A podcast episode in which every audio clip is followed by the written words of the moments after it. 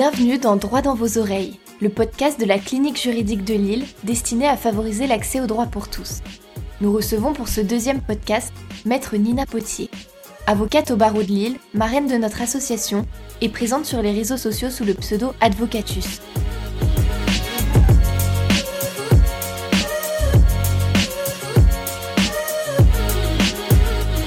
Bonjour maître Potier, euh, Nina, puisqu'on se connaît bien, euh, je vais commencer par une question qui devient un petit peu euh, la question signature de nos podcasts. Comment présenterais-tu Nina Potier, avocate, à quelqu'un qui ne te connaît pas? Alors c'est la question qui m'a donné le plus de fil à retordre. J'y ai réfléchi environ une heure et c'est très intéressant, mais du coup c'est un peu plus intimiste comme question, mais c'est bien de commencer là-dessus. je dirais que je suis quelqu'un qui est pétri de paradoxes et que ça me décrit pas mal. Euh, en ce sens que je pense être assez euh, ouverte d'esprit, mais aussi euh, parfois très très obtus et très très fermé quand il s'agit de mes convictions.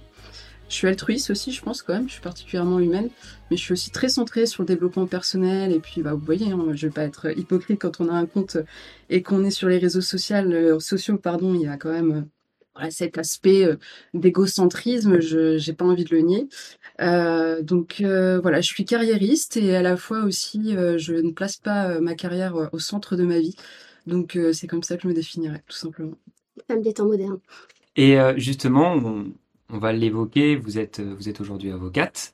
Et comment, là aussi une question très simple, vous avez été amené à vous tourner vers la filière justement du droit euh, pour ensuite faire le parcours d'avocat? On y reviendra euh, tout à l'heure. Oui, bah, je pense que ça vient de mon univers familial. Euh, en premier lieu, j'avais un grand-père qui était conseiller municipal de la mairie de Villeneuve d'Ascq, mon père qui était éducateur spécialisé avec les toxicomanes, donc il y avait ce côté aussi un petit peu voilà, social, euh, et puis qui est devenu comédien. Donc euh, ensuite, c'est passé autour de l'art oratoire et autour de, la scène. Donc je pense que c'est très lié aussi.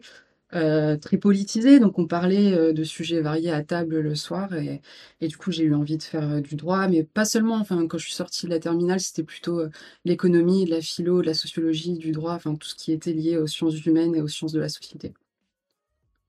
Ça c'est cool, ça c'est cool. Ça, ça rejoint pas mal de, pas mal de, de parcours qu'on voit hein, sur, les, sur les étudiants, souvent au niveau de la terminale, c'est à ce moment-là parce qu'il y a un contexte familial qui fait que ils sont euh, incités quelque part à développer ce, ce côté-là.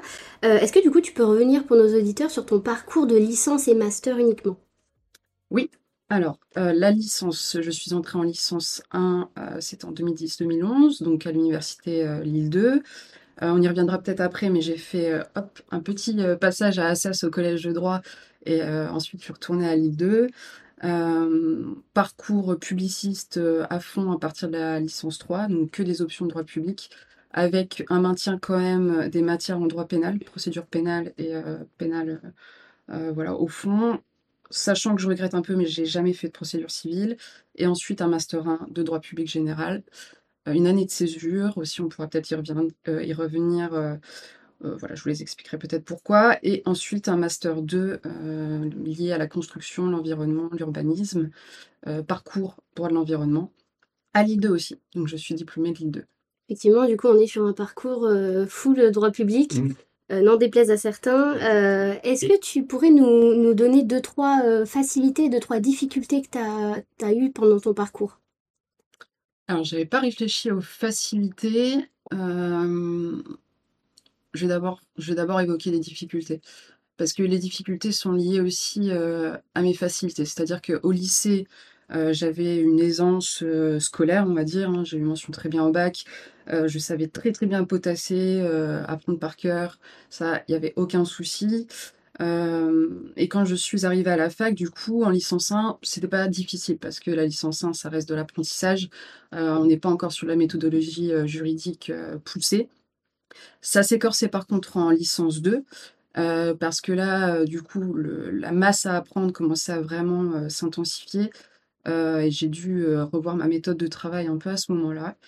J'ai dû aussi me faire à la méthodologie du commentaire d'arrêt et à la méthodologie de la dissertation et euh, pour ça, je n'avais pas de, facilité. Euh, on va dire que j'ai un esprit de synthèse qui est très, euh, qui est réduit à néant.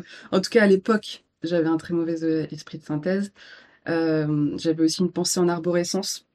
Donc euh, j'avais beaucoup de difficultés à rentrer euh, dans le moule du, plan en deux parties. Et euh, j'ai trouvé que, euh, en tout cas au stade de la licence, on n'expliquait pas forcément comment améliorer sa méthode de travail. Et c'est vraiment la plus grande difficulté que j'ai eue. C'est que voilà, on nous claque un 3 sur 20, un 8 sur 20 en disant euh, plan imprécis, euh, revoir les titres. Donc euh, je mets pas tous les professeurs dans le même, dans le même panier. Il y en a vraiment qui sont très pédagogues. Mais voilà, concrètement, quand même, c'est parfois difficile de comprendre comment évoluer. On sait par exemple que là, sur ce point-là, ok, on n'a pas eu les compétences, c'est pas une bonne copie. Pourquoi et comment dépasser ça, c'est rarement expliqué. Et ça, ça a été vraiment une difficulté de, de me comprendre. Et je l'ai compris bien plus tard en préparant euh, surtout euh, le barreau que euh, voilà, j'avais une personnalité, une façon de penser différente, qui n'était pas logique, qui n'était pas linéaire. Mmh. Et il a fallu que je m'adapte à ça. Et ça a été beaucoup mieux ensuite dans ma méthodologie de travail, dans la construction de mes fiches, dans la construction de mes cours. Et l'inverse, c'est aussi vrai. Quand on réussit, par exemple, qu'on va avoir un 16 sur 20, ça va souvent être bon travail, très bien. On ne cherche pas à savoir pourquoi. exactement. Mm. Et, et du coup, on est toujours un petit peu dans le cercle infernal où soit on réussit pas, on ne l'explique pas, soit on réussit et on ne l'explique pas non plus. C'est ça. Du coup, quand on arrive le jour de l'examen ou qu'on doit refaire une copie, bah, on est un peu vraiment bloqué. Oui, puis c'est nécessairement très subjectif. Mm. Là où avec un publiciste, par exemple, en note de synthèse pour préparer le barreau, j'avais 16 ou 17, avec un privatiste, j'avais 8 ou 9. Mm. Euh, là où euh, avec euh, un chargé de TD avocat, on va avoir, il va mettre peut-être en avant l'esprit pratique de l'étudiant, hein, là où un, un universitaire, il verra Mm. autre chose, et vous voyez bien de toute façon que les notes, c'est très subjectif. C'est ça, c'est vrai que les, les attendus de l'université varient énormément, les, les méthodologies aussi peuvent varier d'une année à l'autre Mm. en fonction de celui qui, qui nous transmet l'information. Moi, je sais que je dis toujours à mes étudiants, euh, l'adaptabilité, c'est la clé. C'est-à-dire qu'en Mm. début d'année, vous demandez à votre chargé de TD ou à votre prof, qu'est-ce que vous attendez de nous, et vous faites ce qu'on attend de vous. Même si c'est pas ce qu'on vous a dit l'année dernière au semestre 1 ou au semestre 2, c'est cette personne-là qui va vous évaluer, et vous êtes là pour avancer petit à petit, mais aussi acquérir un raisonnement, effectivement, un côté assez... euh, assez pratique. C'est exactement ça, c'est une question de moule et euh, c'est très important pour moi cette notion. C'est que on n'est pas bon ou mauvais, on, répond à une attente, on répond Mm. euh, voilà, à, à un moule. Il faut rentrer dans ce moule et c'est pas parce qu'on n'y rentre pas qu'on est euh, nul, qu'on n'est pas intelligent, qu'on n'est pas un bon juriste. Il faut juste répondre à des attentes et les comprendre. Mm. Et ça, c'est opaque souvent quand même. C'est vrai. Et justement, vous, vous parlez de moule. Euh, quand est-ce que vous avez euh, voulu rentrer dans ce moule justement de, de faire un parcours dans, dans l'avocature? Quand est-ce que vous avez euh, vous êtes dit c'est à ce moment-là que je veux faire avocat et quel a été le l'élément déclencheur de tout ça Euh, c'est parti d'un stage. Donc en licence, je voulais être euh, magistrate administrative hein, parce que euh, voilà, j'avais j'avais beaucoup d'humilité. C'est bien euh, carré jusqu'au bout. Ah non, c'est surtout qu'en fait, je voulais être au cœur vraiment de, de l'action publique et je voulais. Enfin, je, je trouve que le- la magistrature administrative, c'est un métier au cœur de l'action publique. Alors, on n'est pas dans ce qui est opérationnel, on n'est pas dans une collectivité territoriale, mais ils sont quand même à l'origine de la jurisprudence. On voit qu'ils font évoluer le droit de l'environnement, ils font évoluer plein de choses. Et donc, ça, ça me passionnait. Euh, sauf qu'en 2015, je suis entrée dans un cabinet pour faire un stage d'observation, donc chez Maître Paternoster et Maître Bonduel euh, qui sont en droit médical. Et là, j'ai trouvé ça génial parce que la diversité des activités, euh, le rendez-vous client, aller en expertise, aller en audience, bouger, ne jamais s'ennuyer, là, je me suis dit, ah c'est vraiment très intéressant. Et ensuite, je suis allée à la Cour administrative d'appel de Douai. Euh, j'étais assistante du contentieux là-bas, enfin, j'étais vacataire. Et euh, ben, j'ai découvert, le, métier de, pardon, de magistrat administratif et je me suis dit, ah oui, je m'ennuie beaucoup quand même. Donc euh, voilà, c'est comme ça que c'est venu en me disant vraiment le métier d'avocat, ça va me stimuler. Là où euh, le côté, euh, la magistrature administrative, c'est très technique. C'est pour les gens qui aiment la technicité du droit pur et euh, qui n'ont pas forcément besoin de contact humain, de bouger, etc. Parce que ils se déportent très peu sur les lieux. Enfin, ils ne se déportent pas sur les lieux. De toute façon, ils ne bougent pas de la juridiction.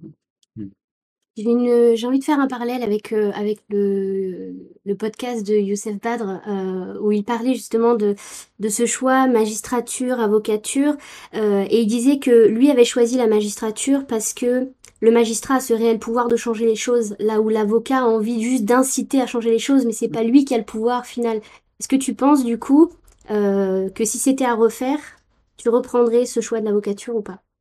Ah oui, ah mais dix mille fois. Oui, bien sûr. parce que c'est adapté à ma personnalité et encore une fois, c'est ce que je conseillerais peut-être plus tard dans les développements aux étudiants qui ne savent pas ce qu'ils veulent faire, c'est vraiment de comprendre ce qui est fait pour eux et pas être dans les représentations de fonctions suprêmes, d'élitisme, je veux être avocat parce que c'est une belle image. Non, il faut, il faut l'être parce que ça correspond vraiment à ce que vous êtes. Et moi, je ne suis pas faite pour être magistrate. Je n'aime pas la vérité judiciaire. Euh, je n'aime pas euh, l'objectivité. Moi, ce qui m'intéresse dans ce métier, c'est la subjectivité aussi des points de vue.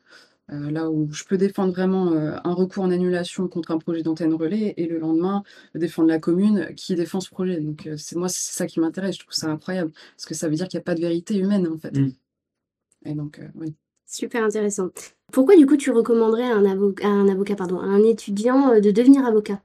Alors, première chose, s'il ne veut pas s'ennuyer dans sa vie, ça, c'est vraiment un métier euh, incroyable pour, euh, pour se retrouver le lundi à 9h et faire ça. Donc là, je suis en train de faire, je veux dire, en un claquement de doigts, euh, parce que c'est un podcast, donc vous voyez pas ce que je fais avec mes mains. un claquement de doigts, on se retrouve le vendredi soir et on se dit, mais où est passée ma semaine? Vraiment, on se voit pas, c'est limite le contraire, on se voit pas vivre. donc ça, c'est génial, vraiment, on s'ennuie pas. faire des gros horaires, c'est pas si difficile que ça parce qu'on a énormément de choses à faire. Euh, une stimulation constante de la curiosité aussi. Mmh. On apprend tous les jours et je pense que jusqu'à la jusqu'au jour de ma retraite, tous les jours j'apprendrai dans ce métier. Donc c'est incroyable. Ça c'est c'est rare quand même. Euh, le champ des possibles aussi parce que on n'est pas on, on a vraiment la possibilité de s'inventer en tant qu'avocat. On peut être écrivain, on peut voilà, on peut être jury de concours de plaidoirie, on peut créer des concours de plaidoirie, on mmh. peut faire plein plein plein de choses. Euh, on peut finir au ministère de la Justice. Vraiment, c'est ça, c'est incroyable. plein de fonctions connexes, euh, l'enseignement aussi. Euh, l'enseignement. Plein de choses super. On le voit à l'université d'ailleurs, on a beaucoup de chargés de TD qui sont pour beaucoup avocats. Mm. Mm.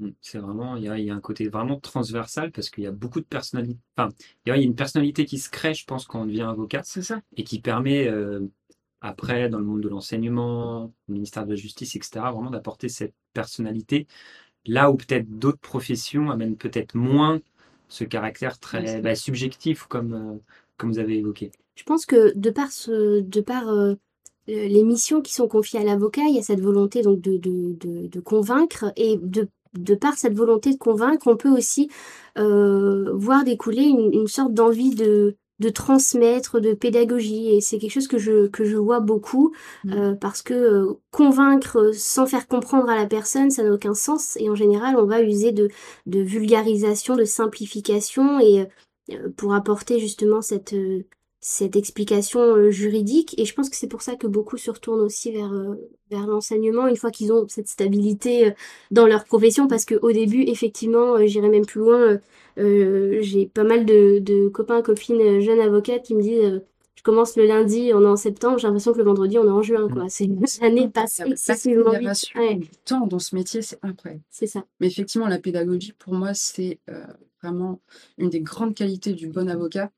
Et par contre, il ne faut pas se méprendre, il y a quand même assez peu d'avocats. enfin, je ne vais pas dire ça quand même, parce que par respect pour mes confrères. Mais je veux dire que c'est comme chez les spécialistes, parfois, ils ont du mal à se mettre au niveau du client.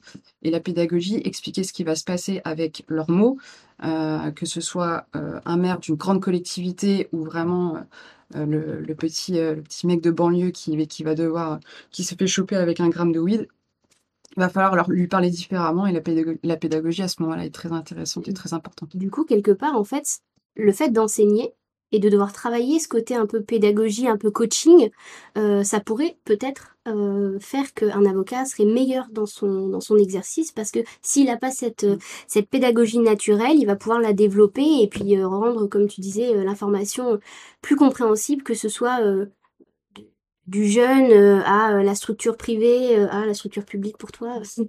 Donc c'est vraiment, c'est vraiment intéressant. Exactement.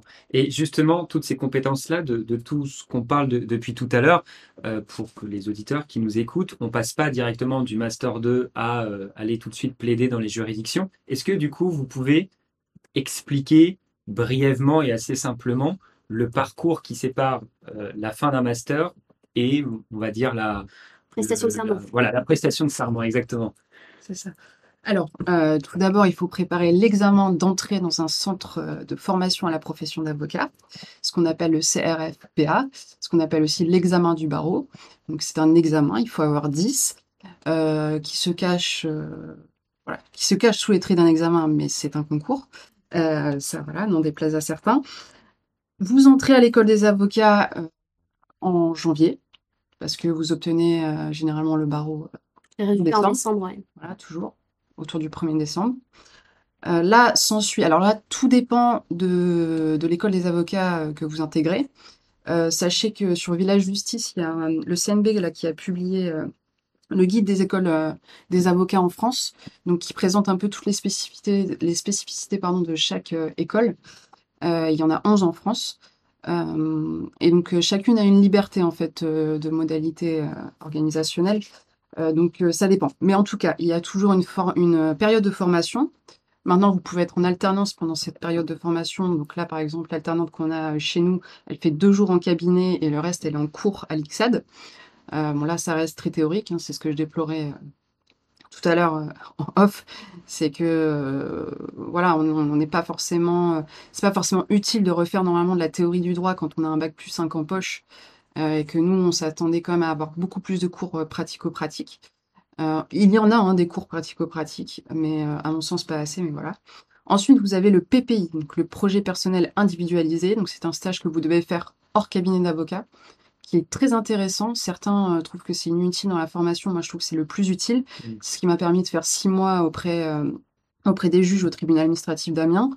Euh, donc c'est très formateur en juridiction. Vous pouvez, c'est plus, plus difficile pour les pénalistes euh, euh, parce que voilà le champ des possibles est plus restreint et en judiciaire vous ne pouvez pas faire six mois de stage en judiciaire. mais en tout cas voilà c'est très intéressant ces six mois. ça vient compléter vraiment la formation. Et puis ensuite vous avez le fameux stage final de six mois qui là vraiment est censé euh, vous aider à mettre un pied euh, total dans la profession pour être opérationnel. Ensuite, vous passez le CAPA, le certificat d'aptitude à la profession d'avocat, qui est le diplôme euh, d'avocat. Donc là, c'est, ce sont des examens à nouveau, une épreuve écrite, des oraux, notamment un oral de déontologie, la soutenance des rapports de stage. voilà, vous obtenez les résultats en octobre pour ce qui est d'ICSAD.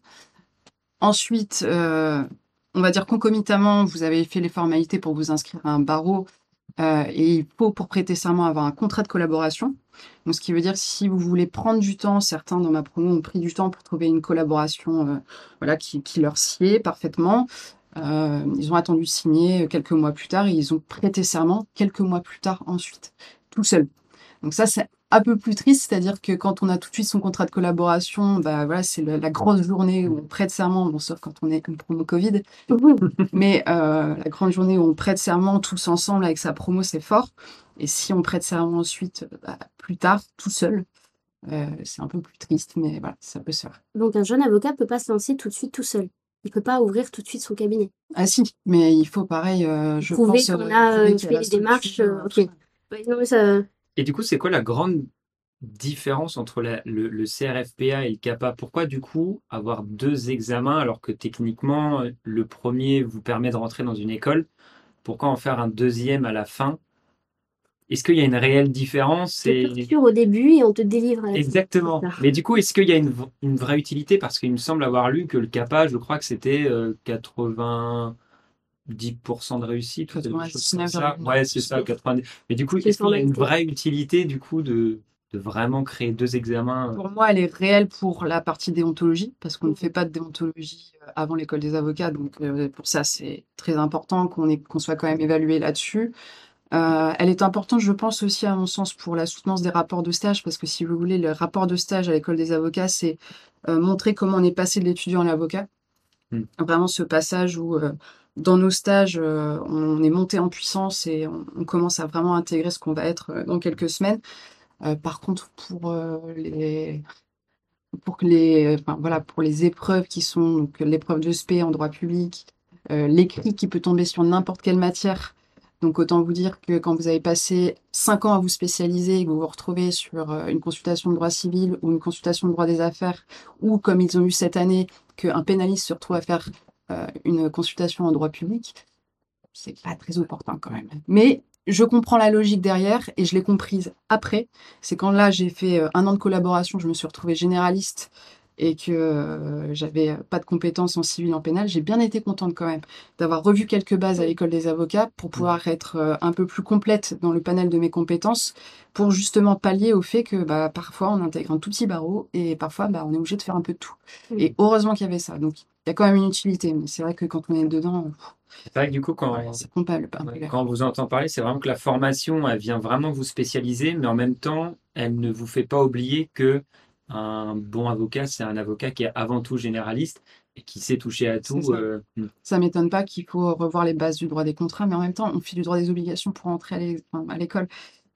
Donc, euh, pff, ouais, voilà, ça se discute, ça se discute. Je trouve qu'il y a ce petit euh, retour en arrière parce que souvent on arrive en master 2, même si, euh, euh, alors sauf erreur de ma part, c'est pas encore passé, mais euh, le CRFPA est accessible à partir d'un master 1 pour l'instant. Pour l'instant, Voilà. Master 1, ouais. c'est dans la boîte que ça. passe. Donc automatiquement, souvent en master 1, sauf formation assez, assez généraliste, mais on a déjà choisi un domaine qui nous plaît.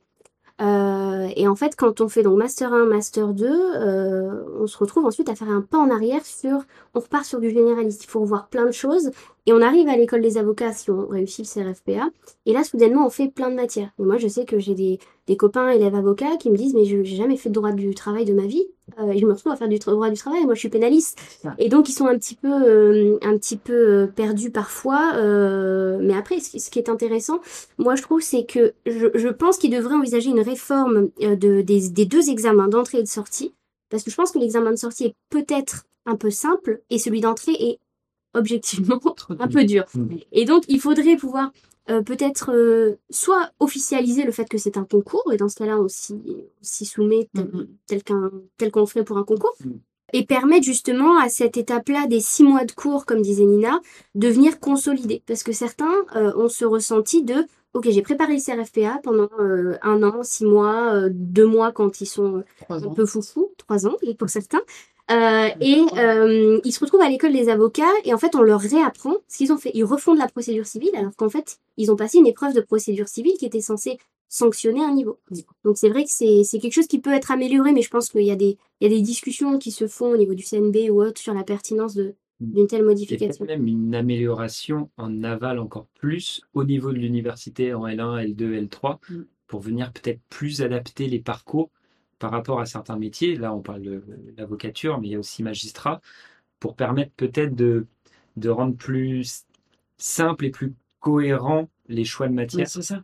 Parce que magistrat, on ne sait pas où est-ce qu'on va être euh, affecté. On peut se retrouver à faire euh, beaucoup de matières selon son classement aussi, il me semble. Euh, donc c'est complètement différent de la logique de l'avocat. euh, ouais. Mais c'est compliqué, hein. J'imagine que c'est un chantier d'ampleur et que c'est pas non plus facile et qu'il faut se creuser la tête. Il y a peut-être aussi l'idée à l'école des avocats quand même que euh, la plupart de, enfin, la majorité de la promo est privatiste et euh, la majorité de la promo aussi se, se tourne vers euh, le pénal famille, le civil, on va dire. Euh, là où, par exemple, ouais, j'avais des camarades qui étaient en droit international, droit de l'Union européenne, bah, il n'y a rien. Mm. Non, il y a un tout petit peu de droit de l'Union européenne, mais c'est du droit public, c'est du droit des étrangers. Un cours sur vraiment les aides publiques, etc. Mais il n'y a, y a rien pour eux. Donc, ils, ont, ils se sont retrouvés à devoir choisir du droit du travail alors qu'ils n'en ont jamais fait à l'examen. Enfin, c'est- Alors qu'à l'inverse, justement, à l'université, il y a aujourd'hui euh, plein de masters qui se développent justement Mais axés sur le droit de l'Union européenne, sur le droit international, et qui disent venez dans nos masters parce que vous allez pouvoir devenir euh, avocat en droit de l'Union européenne. Sauf que bah, ils arrivent à l'école et il n'y a aucune matière et ils, doivent faire du droit du travail alors qu'ils l'ont abandonné depuis euh, la L3 et C'est avec un docteur en droit international qui a travaillé depuis une bonne dizaine d'années dans un cabinet en arbitrage international. Il n'y connaissait rien, il avait- il n'avait même pas fait de droit en fait, il s'était retrouvé par un parcours économie. Enfin, donc euh, pour lui, ça a été très très très compliqué. Enfin, très compliqué. Il a dû, euh, en plus de son boulot, en plus de sa vie de famille, euh, repotasser les bases du droit. C'est sûr quoi, il faut, il faut, je pense, envisager un ajustement et être dans le, le, le côté large sans cloisonner pour autant. C'est là la ça, difficulté de, la- toute la de- difficulté. de l'exercice. Alors après, attention, il y a des écoles de, à l'EFB, il y a certaines écoles des avocats qui sont euh, vraiment organisées par bloc. On prend des spécialités. Moi, je vous parle de l'ICSAT parce qu'ils se sont, ils n'ont pas encore pris le pas. Mais euh, je sais qu'il y a beaucoup d'écoles des avocats où il y a des parcours. Moi, j'aurais pu, dans une autre école des avocats, choisir le parcours droit public. Et d'ailleurs, justement, euh, par rapport à ça, pour euh, beaucoup d'étudiants nous posent la question, est-ce que c'est un petit peu euh, comme Parcoursup, c'est-à-dire que le choix de l'école euh, se fait par rapport à votre euh, localisation? C'est-à-dire que si vous habitez Lille, vous allez devoir forcément aller à l'école des avocats de Lille, ou il y a une possibilité, par exemple, en habitant Lille, d'aller faire ses études à l'école des avocats à Marseille? Je voulais l'évoquer parce que c'était une grande question que je me posais après avoir eu l'examen. Euh, parce que moi, à l'époque, euh, je voulais euh, faire l'école de Lyon. Et donc, je les avais appelés, je leur avais dit, voilà, j'ai- j'aimerais bien intégrer plutôt euh, l'école de Lyon, euh, j'ai oublié son nom, plutôt que l'ICSAD. Et euh, alors, par contre, ils donnent priorité à leurs étudiants. Donc, euh, il y a d'abord les places occupées. Ils m'ont dit, euh, s'il reste des places, à la limite, euh, vous pouvez venir. Euh, ce que j'ai appris plus tard, c'est qu'en fait, en insistant vraiment, généralement, on peut avoir l'école des avocats euh, que l'on choisit, euh, même s'il y a une priorité euh, régionale, du coup, aux étudiants de la région. Euh, mais j'avais pas insisté, euh, voilà. Mais effectivement, il y a une liberté de choix. Normalement, on peut aller dans n'importe règle pas officielle, mais officieuse. euh, qui- C'est ça, et s'il y a une administration un petit peu euh, rigide qui vous dit non, c'est vraiment pas possible, insistez. D'accord. C'est ça. Je vais continuer sur ton parcours euh, pro, Nina, parce qu'effectivement, tu as commencé donc ton exercice professionnel, ta carrière, euh, en intégrant un tout petit barreau, qui est le barreau de Lan. Lan, Lan, je ne sais jamais comment on le prononce. Lan, ok. Euh, et récemment, euh, récemment euh, tu t'es tu réaffilié au barreau de, Lille, où il y a un nombre d'avocats bien plus important. Comment tu vis le passage d'un petit barreau à celui d'un plus grand barreau, de par ton activité, mais aussi avec le lien avec les confrères et consoeurs? Alors, il faut savoir que j'ai pas fait véritablement le choix d'intégrer le barreau de. Enfin, ça s'est fait vraiment de manière pragmatique. C'est-à-dire que euh, j'ai rencontré donc euh, à l'époque mon copain euh, en PPI. Donc je me suis dit je vais faire mon stage final à Amiens. Ensuite je me suis dit bon bah je vais trouver ma collab à Amiens. Et il se trouvait que j'avais pas, je pouvais pas intégrer un cabinet de droit public à Amiens. On n'avait pas 36 000 et j'avais fait mon stage final dans celui qui recrutait pas. Donc euh, voilà. Donc j'ai trouvé un cabinet judiciaire qui était intéressé par le développement du droit public. Ils m'ont dit, par contre, là, on cherche au siège à Laon, euh, mais on est un cabinet interbarreau, donc il y avait une antenne à Amiens, une antenne à Laon. Ils m'ont dit, on cherche à Laon, euh, ce sera pour, euh, voilà, ce sera pour une année ou plus à Laon, et ensuite tu seras rapatrié à Amiens. Donc, je devais être un peu sur les deux, du coup. Donc, moi, dans ma tête, quand j'ai commencé, c'était à Amiens, un barreau de 300 avocats à peu près. Je me suis retrouvée effectivement à Laon, dans un tout petit barreau, et, et là, j'en intègre un qui a donc 1000, euh, 1000 avocats de plus. Euh, l'adaptation, elle est très facile parce que c'est un barreau qui est beaucoup plus adapté à ce que je suis.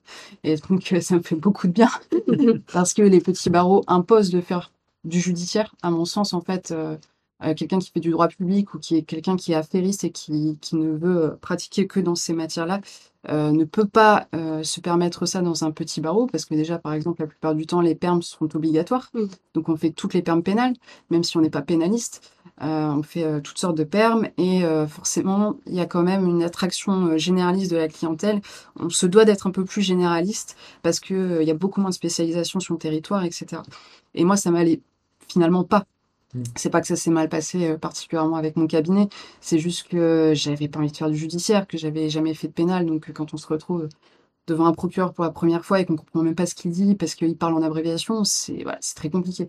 Donc euh, déjà, ça me va beaucoup mieux. Je suis dans un cabinet où je fais que du droit public dans un énorme barreau, euh, où je ne suis pas obligée de prendre les permes pénales. Moi, ça me va très bien, là où ça n'ira pas à d'autres.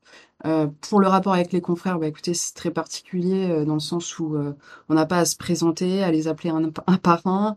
Euh, J'ai proposé un rendez-vous avec euh, Madame le bâtonnier euh, pour, euh, pour me présenter, mais apparemment ça se fait même pas vraiment. Donc, il est très occupé. On a Ouais. du mal à la joindre. Mais elle m'a accordé quand même euh, 10 à 15 minutes et j'étais trop, très honorée. Euh, voilà, pareil pour les juridictions administratives, je me présente pas euh, spécialement au président, on m'a dit que ça se faisait pas. Donc c'est complètement différent. Je suis noyée dans la masse et ça me va très bien. C'est vrai qu'au final, euh, je pensais que, que le barreau de Laon était un petit peu plus, euh, un petit peu plus petit, hein, parce que 300 avocats, c'est quand même Non, non, ça c'est Amiens. Bien, ok. Lens c'est 33. Ah oui, c'est ça. Parce que j'allais dire, il me semblait que ça ressemblait un peu au barreau de, de Saint-Omer, où ils sont, je crois, 36. Euh, et euh, mais il y a des barreaux. Moi, je sais que euh, à Béthune, il y a, euh, je pense, une 130 à peu près. Je pense 130, un peu moins de 150 en tout cas avocats. Et, et Béthune est connu pour être justement un, un, petit barreau. Et il y a ce truc-là de tout le monde connaît un petit peu tout le monde. On doit se saluer. on doit créer ce lien-là. et derrière, on doit impérativement aussi, sauf cas exceptionnel, mais être un peu polyvalent. En tout cas, sur deux, trois domaines juridiques euh, au minimum. Donc là. Euh, au grand minimum. Oui, au grand minimum.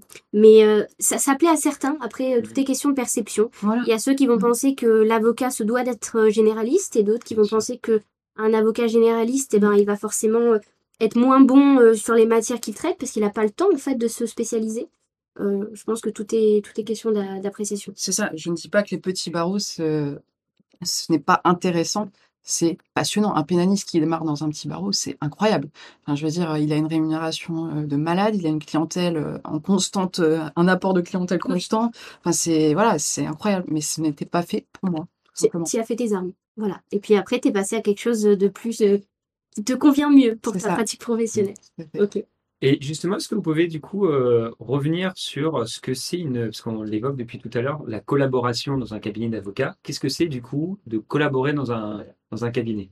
Ah, La collaboration, c'est quand on ne crée pas son cabinet. Donc on travaille pour euh, les avocats qui ont créé euh, le cabinet. je vous ai juste ressorti un petit peu le règlement de la profession pour revenir un peu sur, sur les grandes lignes. Euh, le règlement intérieur euh, national de la profession, vous y reviendrez euh, si vous intégrez les écoles des avocats, c'est vraiment la Bible de la déontologie. Il est sur mon bureau, moi. Il faut, le consulter du coup. Mais je, tout faut, faut, juste pas qu'il soit sur le bureau. J'ai déjà les bons réflexes. c'est bien de le lire même avant le grand taux, c'est rarement fait, ça sert quand même. Donc, il y a deux types de collaboration, la collaboration libérale et la collaboration salariée. Quand on est collaborateur libéral, c'est-à-dire que on n'est pas, euh, il n'y a aucun lien de subordination en principe avec euh, l'avocat pour qui on travaille ou les avocats avec qui on travaille, même si bien sûr en pratique on peut rediscuter de cette notion. Mais euh, voilà, et surtout on est normalement libre de faire sa clientèle personnelle à côté. Donc le, cabinet doit mettre à disposition du collaborateur libéral les moyens matériels, donc les locaux, euh, la photocopieuse, etc., pour sa clientèle personnelle. Il doit avoir du temps pour développer sa clientèle personnelle. Étant entendu que quand on euh, se donne, même pour un, patron, euh, alors on peut pas dire patron ou boss parce qu'il n'y a pas ce lien de subordination, mais j'ai du mal à nommer ma boss. non, mais c'est un abus de langage, mais je crois qu'à peu près tous les, tous les collabs vont dire boss.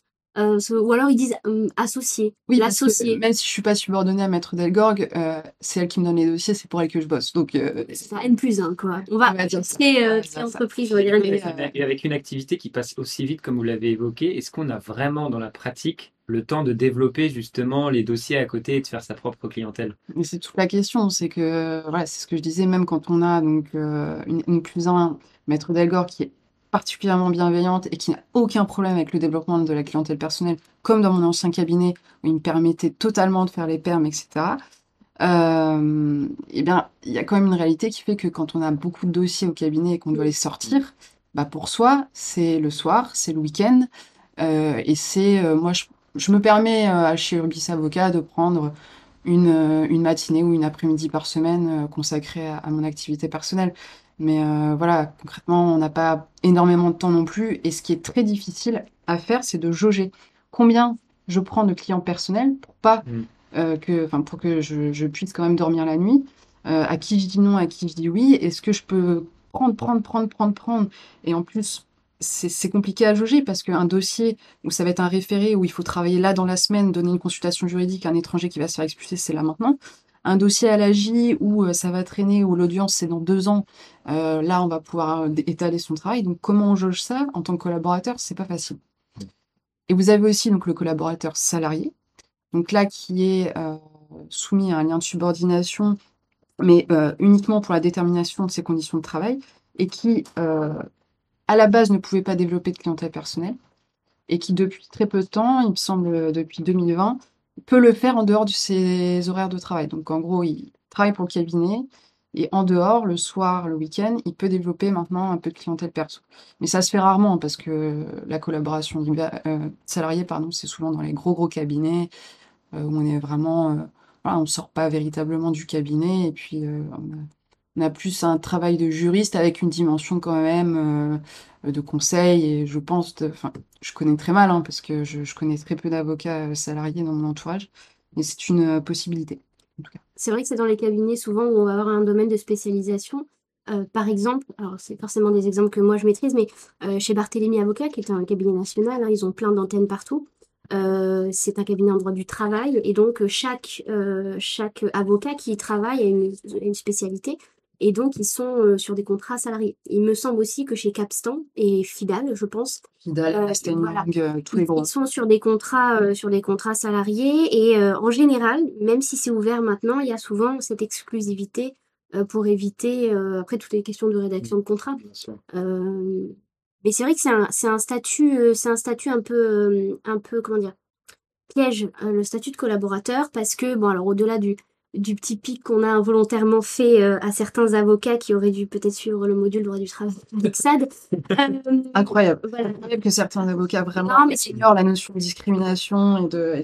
Ah oui, mais quand on voit, quand on voit le contentieux en ce moment, euh, les, les, les, avocats, avocates qui se soulèvent sur, sur leurs conditions de travail alors qu'ils sont absolument pas salariés et qui pourtant sont traités comme tels et même moins que ça, c'est vraiment, euh, c'est vraiment délicat. Euh, là où je fais une, petite précision et ça me permettra d'enchaîner avec ma question suivante, c'est qu'effectivement, comme l'a dit Nina, euh, l'avocat qui est collaborateur n'a pas créé sa structure. Pourtant, juridiquement, il existe en tant que tel. Il a une entité, il a, il est identifié, immatriculé, mm. parce que pour les, pour les dossiers qu'il va faire lui à titre privé, enfin privé, professionnel mm. privé à part, il doit pouvoir bien sûr le déclarer et faire le nécessaire éviter le, les, problématiques euh, de, avec l'URSSAF, hein, surtout, et ça c'est un autre sujet qu'on évitera peut-être, l'URSSAF.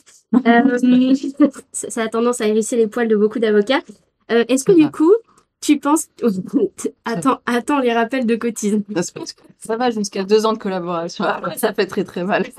Est-ce que du coup, tu penses, même si, même si on, le voit bien hein, sur tes réseaux, que tu es très très contente de, de, de, ton lieu actuel de travail et que tu t'épanouis dans ton, dans ton cabinet, que euh, tu auras envie peut-être de développer euh, et de créer toi-même ton cabinet dans les années à venir, peut-être? Alors, c'est une grande question euh, à laquelle je ne saurais répondre parce que je suis quelqu'un de très pragmatique.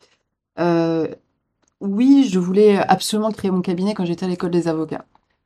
Aujourd'hui, je vois bien, puisque la vie m'a mené dans un petit barreau du judiciaire, je me rends compte vraiment que les opportunités professionnelles voilà, détermine un petit peu l'avocat aussi qu'on devient. Et euh, je ne sais pas du tout où je serai dans 5 ou 10 ans.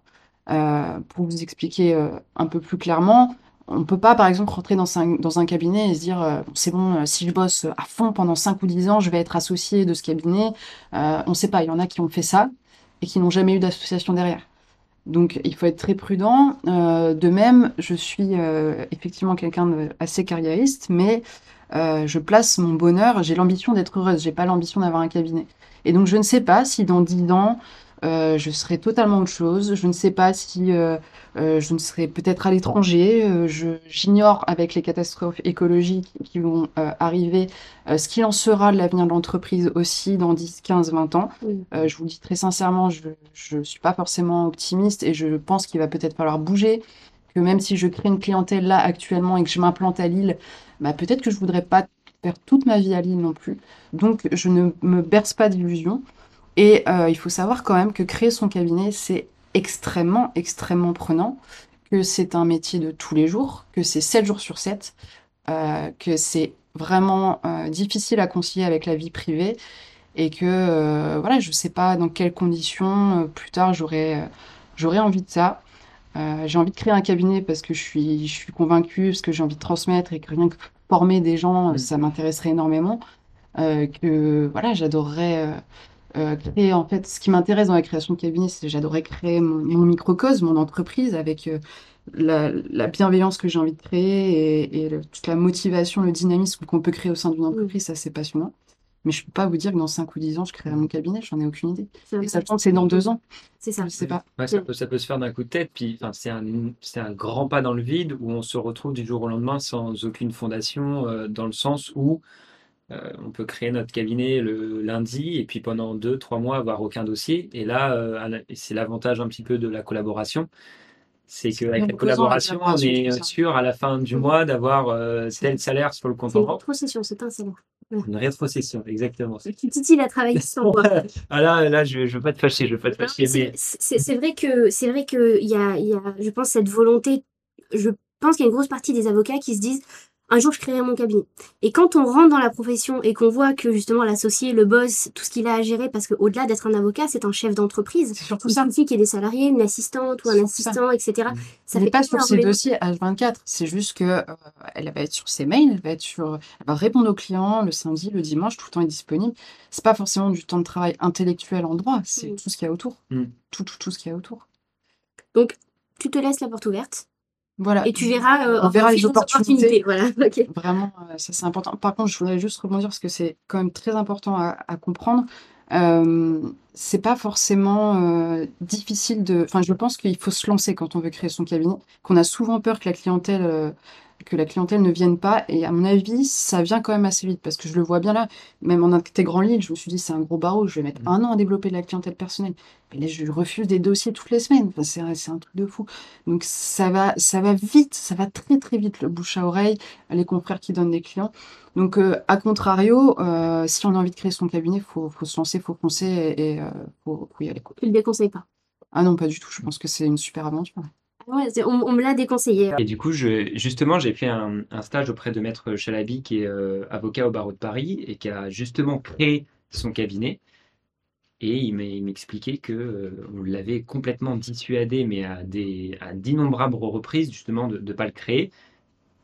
Il a failli un peu justement craquer sous cette pression et il s'est dit non, je me lance. Et aujourd'hui, il est épanoui. Moi, j'ai fait qu'une semaine de stage, mais il était, enfin, il était aux anges parce que les dossiers qu'il traitait, tout ça, et pourtant on lui avait dit non, non, crée pas ton cabinet. Et aujourd'hui, c'est un avocat qui est épanoui, et parfois il a plus de dossiers, parfois il en a moins, mais il, est, il, a, il a réalisé son rêve et c'est génial. Et je pense que du coup, comme vous avez dit, faut pas que ce soit une fin en soi non plus de je veux créer mon cabinet. Je pense qu'il faut que ça vienne. Si vraiment on veut créer notre cabinet, faut foncer. Il n'y a pas de raison que ça marche pas, parce que du coup, on aura toute la, la détermination. Mais en même temps, faut pas, je pense, forcer la chose. Et euh, parce que là, on peut se prendre un mur et ça peut être forcément un peu moins. Ce qui est important, c'est d'être formé. C'est vraiment de. Si on n'a fait aucun stage, euh, c'est pas possible de créer son cabinet en sortant de l'école des avocats. C'est impossible. On n'a pas d'envergure, euh, on n'est pas formé, on ne sait pas comment faire une consultation, s'adresser aux clients. Si par contre, euh, on a déjà eu des expériences en alternance, qu'on a fait euh, plein de stages en cabinet d'avocat et qu'on sait très expressément ce qu'on veut, il n'y a pas de souci. Il faut se lancer. Et justement, est-ce que on peut vous suivre aujourd'hui sur euh, du coup les réseaux sociaux, Instagram, Facebook, euh, YouTube, euh, sous le pseudo Advocatus. Pourquoi d'ailleurs ce, pseudo, d'où il vient, quel, est, quel était un peu l'élément qui vous êtes dit tiens ça peut être sympa de, choisir ce. En fait, c'est la racine latine de avocat qui dit, qui veut dire être appelé auprès d'eux. Et c'est un peu la sensation que j'ai sur les réseaux, c'est que j'essaie d'être appelé auprès des étudiants, d'être appelé auprès d'eux. C'est-à-dire, voilà, c'est à la fois la racine latine euh, du, mot de mon métier, de, la dénomination de mon métier. Même si avocat n'est pas un métier mais une fonction. Euh, mais euh, voilà, et puis j'aime bien ce côté être appelé auprès d'eux. Et justement, on peut suivre, et j'invite tout le monde à, aller voir, parce qu'on peut suivre votre quotidien, vous publiez aussi plein de, d'explications sur certaines notions, vous donnez plein de conseils, du coup, pour les étudiants, mais aussi euh, à un plus grand nombre. Euh, comment ça vous est venu, cette idée de partager sur les réseaux sociaux un peu les dessous de votre profession, alors même que c'est une profession qui est très, euh, entre guillemets, très encadrée, dans le sens où, on en parlait en, en off tout à l'heure, il y a... ça se compte sur les doigts d'une main aujourd'hui, euh, le nombre d'avocats, même de magistrats qui partagent leur quotidien, alors que justement c'est super important pour des personnes qui n'y connaissent rien de voir concrètement les dessous d'une profession très euh, sanctuarisée, entre guillemets. Alors à la base, mes réseaux, c'était pas du tout pour montrer les dessous de la profession parce que c'est né euh, au mois d'août 2020 où je préparais le CAPA et j'avais un peu un ras-le-bol quand même du milieu universitaire et, et vraiment de, de voilà des études de droit et j'avais envie de communiquer là-dessus parce que je me sentais aussi un peu en bout de parcours, c'est-à-dire que je me sentais légitime à parler euh, aux étudiants en droit. Et puis quand j'ai commencé dans ma profession, ben, je me suis rendu compte aussi que finalement on avait très peu d'informations sur les formalités d'inscription au barreau, sur ce qui se passe très concrètement quand on prête serment. Et donc euh, je me suis mise à communiquer là-dessus aussi. Euh, ce qui fait qu'aujourd'hui, effectivement, euh, je, me suis même plutôt orientée maintenant vers les dessous de la profession que euh, vers les conseils au CFPA pur, où il y a, voilà, je pense que quelqu'un comme Rémi Dandan est vraiment beaucoup plus sur le créneau. il est un énorme soutien pour les, les étudiants qui, qui passent le barreau, vraiment. Donc moi, je suis je suis pas exactement dans ce créneau-là, je suis sur un créneau un peu plus libre. Euh, mais c'est posé la question, donc il y a forcément la question de la déontologie qui s'est posée, donc il faut être très très rigoureux là-dessus. Mais aussi de justement, est-ce que euh, ça ne préjudicie pas à mon image de montrer un peu cette avocate nature peinture euh, que j'essayais d'être? Alors je sais pas ce que ça donne à l'extérieur, mais j'essaye quand même d'être assez naturelle. Et moi, je suis quelqu'un, voilà, j'ai du mal avec ce, cet élitisme un peu fake euh, de la profession. Mmh. Quand j'étais en licence, j'ai l'impression que quand je m'adressais à un, avocat, je m'adressais à un ministre. Enfin, c'était, euh, voilà, je faisais attention à tous les mots. Euh, c'était incroyable, un mail, une lettre de motivation, ça devait être nickel chrome. Enfin, ça doit l'être, hein, bien sûr. Mais je veux dire, vraiment, il y avait ce côté personne inaccessible. et, et je ne suis pas ça.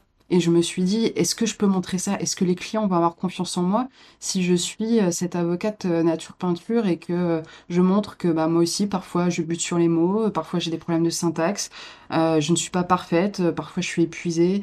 Voilà, et j'en suis venue à me dire que bah, il faut être l'avocat qu'on est, tout simplement. Et que si ça fait fuir des, clients, bah, ce ne sont pas des clients que j'ai envie de défendre. Si ça fait fuir euh, des recruteurs, euh, si ça fait fuir les cabinets qui, auprès desquels je postule, bah, c'est que j'ai pas envie de travailler avec eux, en fait, tout simplement. Mmh. Donc euh, voilà, après j'ai assumé d'être qui j'étais. C'est bien ça, faut être, mm. euh, faut être l'avocat qu'on est. J'aime bien la formulation. C'est une belle formulation et je trouve que ça, au contraire, je trouve que ça donne un énorme bol d'air frais dans la profession justement parce qu'on peut vous suivre au quotidien, on peut comprendre et on est aujourd'hui euh, vachement dans une société entre guillemets euh, qui ne comprend plus la justice, qui ne comprend plus son fonctionnement, qui n'arrête pas de dire que la justice c'est lent, euh, les, euh, on comprend pas les avocats, on comprend pas les magistrats, on comprend pas leurs décisions, pourquoi on est défendu de telle manière. Et mm. justement, là, on prend euh, de plein fouet la pratique concrète de ce qu'est un avocat et on comprend, on en parlait en off aussi tout à l'heure, bah ouais, qu'un avocat, en 10 minutes, il peut se retrouver à devoir aller en garde à vue parce qu'il y a un de ses clients euh, qui a fait euh, une énorme connerie et donc du coup, il doit, euh, à la dernière minute, annuler un rendez-vous. Et donc, on comprend bah, que le soir, quand on va appeler son avocat, bah, peut-être qu'il a vécu des choses similaires et donc on comprend tout de suite. Voilà, quand on va allumer notre télé, qu'on va, avoir des spécialistes entre guillemets qui vont commencer à nous dire oui la justice n'a pas fait son travail ouais mais parce qu'il y a eu ça ça il y a eu ça ça ça et je trouve que ça donne un énorme bol d'air frais et c'est dommage qu'au contraire, il n'y ait pas de plus en plus de professionnels qui se lancent dans ça. Parce qu'on est là, il y a encore, je crois, il y en aura de plus en plus. Ouais, je pense, mais c'est important parce qu'il y a encore une loi, je crois, dernièrement pour redonner confiance en la justice. Mais avant des lois, avant tout ça, je pense qu'il faut s'adresser concrètement et les réseaux sociaux, c'est la plateforme la, plus concrète qui soit pour, euh, pour s'adresser. Euh. Vous vous rendez compte qu'en France, euh, contrairement aux États-Unis, on a été des ça, fait, je, pense que ça fait une dizaine d'années où la communication est un peu plus libre. Mais encore, l'avocat ne pouvait pas faire de pub pour lui-même. Mmh. Ça, j'ai essayé de l'expliquer. Euh, la sollicitation personnalisée, c'est autorisé aujourd'hui, c'est-à-dire qu'on peut aller voir un client, donner sa carte, mais je ne peux pas mettre un paquet de cartes à la boulangerie. Je ne peux pas mettre un paquet de cartes dans le hall de la mairie d'île. Euh, et euh, je ne peux pas floquer ma voiture, je ne peux pas faire de la pub. Enfin, c'est très, très, très encadré. Donc, à la fois, il faut faire sa clientèle et en même temps, la communication est très réglementée et c'est pour ça que les réseaux sociaux, ça a mis du temps. Mais là, tout le monde va s'en saisir. C'est obligatoire. De toute façon, avec le développement des, des plateformes en 2022, effectivement, euh, tout le monde passe, les réseaux sociaux, passe pardon, sur les réseaux sociaux. Alors, il y a ceux qui vont préférer Twitter, d'autres qui vont préférer euh, euh, Instagram, mais dans tous les cas, c'est des professions, les professions juridiques, et principalement, je trouve, celles d'avocats, qui sont à la fois fantasmées et diabolisées. Euh, et le fait de pouvoir partager au quotidien voilà les déconvenus, euh, euh, les joies, les peines, le, le, fameux don d'ubiquité qu'aucun avocat n'a et pourtant ils doivent être à quatre endroits au même moment. et, et ça leur pose pas de problème, ils sont très à l'aise avec ça en disant oui non il y a pas de souci, je vais faire le nécessaire. au moins ça permet de d'éclaircir d'éclaircir les choses et puis ce que tu fais toi sur les réseaux Nina c'est très intéressant parce qu'il y a beaucoup d'étudiants qui s'y retrouvent en disant bon bah elle nous explique les choses, elle nous donne des conseils. tu partages beaucoup aussi d'informations en matière de culture juridique et judiciaire, et ça c'est très important au-delà du grand oral bien sûr, parce que tu peux avoir des étudiants en, licence, en master qui vont te suivre pour avoir comme ça euh, ce petit, euh, ce petit euh, contenu rafraîchissant dans leur mmh. feed et ils sont contents de, de l'avoir. Et d'ailleurs, en parlant des, en parlant des étudiants, tu nous as fait cette année pour 2022 l'honneur d'accepter d'être la marraine de la clinique juridique de Lille. pourquoi est-ce que tu as accepté et qu'est-ce qui te rattache un petit peu à ce monde comment dire, euh, des étudiants, ce monde universitaire, mais aussi ce monde de, l'associatif euh, juridique? Euh, alors, tout d'abord, je, salue l'initiative de créer des cliniques juridiques au sein des universités. Et je salue donc ma consoeur Sarah Kirich qui, est à l'origine, je pense, de la clinique juridique. Avec, ouais, avec ton confrère aussi, Léo Olivier. On était trois. Et il y avait eux deux qui, étaient, qui voulaient créer une clinique au moment de l'école des avocats et moi je voulais en créer une, je les connaissais pas du tout. Et puis on s'est rendu compte qu'on avait un projet commun et on s'est dit euh, allez on y va quoi. Donc voilà, effectivement, je pense qu'on en parlait en off, que c'est très important aussi aujourd'hui pour le rayonnement des, des universités. C'est quelque chose qui s'est déployé et c'est très intéressant. Mm. C'est très intéressant euh, pour les étudiants, et c'est pour ça que j'y tiens beaucoup, c'est que euh, grâce à la clinique juridique de Lille, les étudiants de Lille 2 euh, peuvent élever la théorie avec la pratique.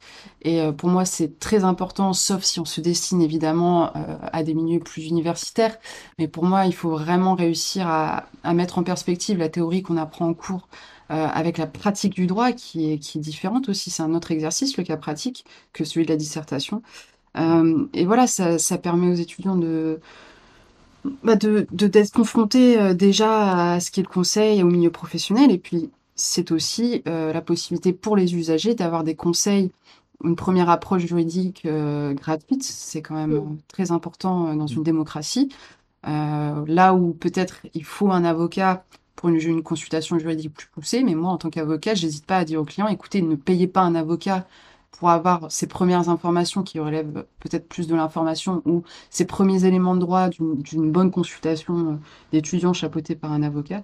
Vous n'avez pas forcément besoin de ça, ou alors effectivement vous avez besoin d'une consultation très poussée avec plusieurs jours de travail sur la question juridique, etc. Et là peut-être que l'avocat se justifie plus. Mais euh, pour moi, c'était très très important.